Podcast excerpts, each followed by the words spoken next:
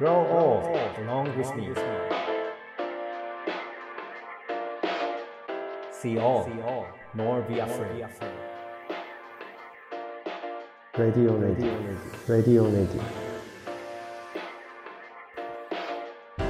レディオネイティブへようこそ NPO 法人フィールドアシスタントの村上祐介です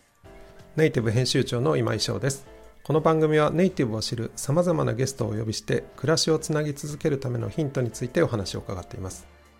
さて熊本で報道の最前線で取材をされている NHK の川村誠さんにお話を伺ってきたレディオネイティブ。4回目の今回で最終回です。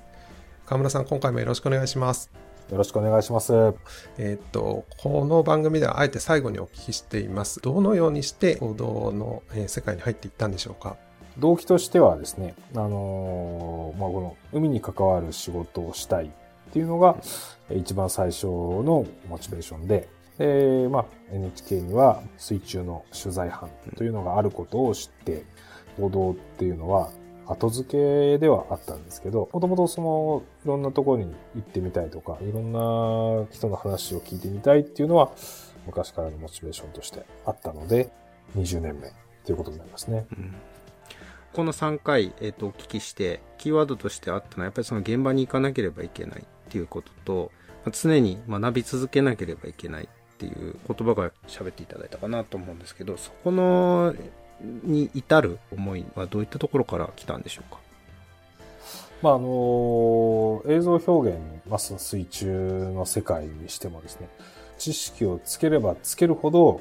こう、自分が至らない力量不足を痛感させられるものはないっていうのが一番じゃないかなと思ってまして、本当に、まあ、日本はですね、あの、人口あたりの水族館ってめちゃくちゃ多くて、日本人って海とお魚大好きなんですよ。そういった中で見てくれる人たちに、限られた時間しか潜っていられない中でそれを表現しようとするとですね、もう相手に対して、もう膨大な知識を身につけなくちゃいけなくて、うん。もう、もう学んでも学んでも学んでも、あ、まだ全然ダメだなって思うような世界ですし、あるいはその、もう撮影し始めて20年経ちますけど、やっぱりこう、同じ現場、撮影現場っていうのは二度とはないわけで、まあ、こういうツールを使えばよかったとか、こういうアプローチをすればよかったっていう反省とかですね、こう後悔とですね、うん。そういったものの連続で、いずれにしろ、こう、何をするにしてもですね、やればやるほど奥の深さに気づくっていううん。ところが難しさであり、楽しさでもありっていうところかなと思いますね。すごく勉強して近づいて、まあ、シンクロしてっていうところで言うと言葉をちょっと変えるとなんか海に取りつかれちゃう。ずっとそこにいたい同化してってしまうとやっぱ伝える人間ある種観察者なわけじゃないですか、そことの難しさなんかもきっとあったんじゃないかなっていうふうに思うしそういったところはどうでした？そうですね、あのー本当にこう、当事者になりすぎてしまうとですね、没入しすぎてしまって、客観的な目線とかを失ってしまうところもあって、ぱりそこはこう、自分を一歩引いて見直すところも必ず必要なので、まあ、自分に対して意見をしてくれる人とか、こう助言をしてくれるものはこう、大切にしなくちゃいけないなって思うのと、その一方で、今20年経ちましたけど、知れば知るほどやりたいことが増えていくので、おそらく自分が今やりたいテーマって、多分自分が生きてるうちには全部できないなっていうのをすごく感じていて、ちょっとその中でこう折り合いつけていかなきゃいけないなって思ってますね。いくら経験を積んでも毎回新鮮な気持ちで仕事をするって、まあ、大切と分かってるんですけれどもなかなか簡単なことじゃないなというふうに思いました、えー後半もお話を伺っていきたいと思います The best is yet to be. The last of life, for which the first was made.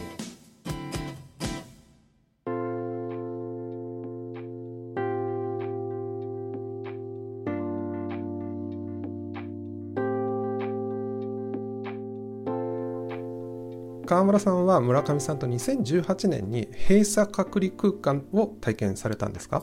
はい、そうですね。アメリカの砂漠でですね、火星を模した空間でですね、一緒に2週間の時間を過ごしました。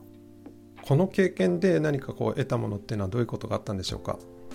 今が20年目なんで、その当時がカメラマンとして17年目だったと思うんですけど、本当にこう、びっくりするような経験。まあその、閉鎖空間によって、いろんなことが自分の思い通りにならない環境の中で、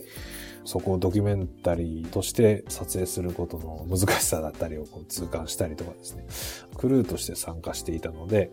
クルーとしての自分と番組を作る側、制作者としての自分の中で、聞いた自分がこう、何をしてんのか、なんか説明つかなくなってしまうようなシチュエーションもあったりして、何もかもが今思っても新鮮な2週間でしたね。そうですね。あの、僕が隊長をさせていただいた火星シミュレーション生活で、河村くん含めて7名のクルーと2週間の閉鎖実験をしてて、で、河村くんはその中でジャーナリストという記録をするっていうところと、まあ、あの、クルーとしての役割を担うっていうことか、まあ、僕から見てもやっぱりすごく苦労しているなと感じたんですよね。いろんなことが、まあ予期せぬことが起きた時に、クルーの一員だったらカメラを下ろしたいシチュエーションもあったし、だけどそれをカメラを回すわけ。でもカメラを回すと、やっぱり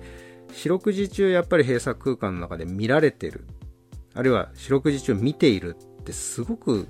重いことを、まあこの20年の経験がすごく問われるんだろうなって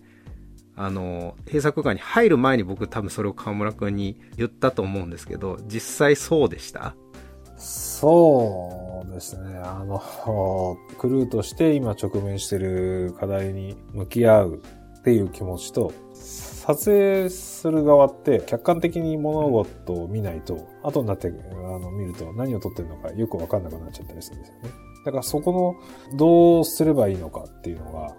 その難しかったですね。その2週間の中で最終的にその河村くんが導き出したバランスの取り方っていうのは何だったんですか？バランスの取り方、正解かどうかはわからないんですけど、ツールですかね。その、事前のシミュレーションと、なるべく自分以外の小型カメラだったり、VR カメラだったり、いろいろなツールに助けてもらう。自分の代わりになってもらうっていうところでギリギリなんかこう折り合いをつけた。今は自分が撮らなくてもあのカメラ君が撮っててくれるはずだっていうふうにそれを信頼して自分はクルーとしての課題解決に徹するっていうところが一つのブレイクスルーだったかもしれないですね。なるほど。僕がすごく印象に残ってるのは初めてカメラを握った時のような原体験を改めてすごく感じさせてもらったみたいなことを確か河村君言ってたと思うんですけど、それはどういったことだったんですか？自分がしたいと思ってることが思い通りにならないっていうところから、この報道カメラマンとしての第一歩でもあったし、潜水カメラマンってやっぱりこう、水中で止まったりとかですね、後ろに下がったりとか、うん、もう本当にこう自在に体をオペレーションできないと何一つ取れないんですけど、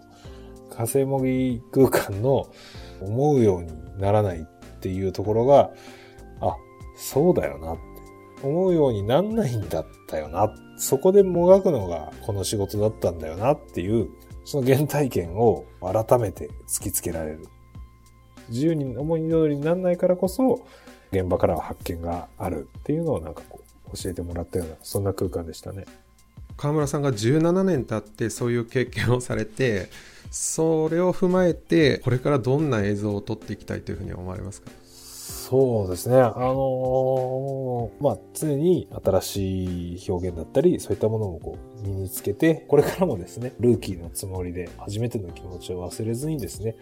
まあそういった中でこう自分がこれまで得た知識だったり、そのネットワークだったりでこう広げることによって、こう見つけた新たなテーマとかをこう掘り下げていきながら発信していければなと思ってます。ありがとうございます。河村さん、4回にわたって本当にありがとうございました。えっと、河村さんが今取り組まれている番組ですとか、あの、もしお知らせいただけるものがあったらお願いします。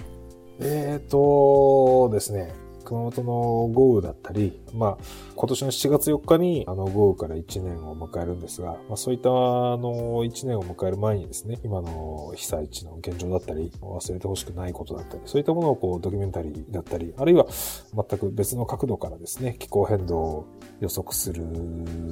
取り組みだったりとか、そういったものを今取材してますので、発信していきたいと思ってます。ありがとうございました。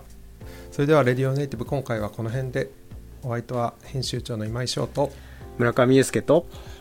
The best is yet to be 河村誠でした、えーありがとうございました。またどこかでお会いしましょう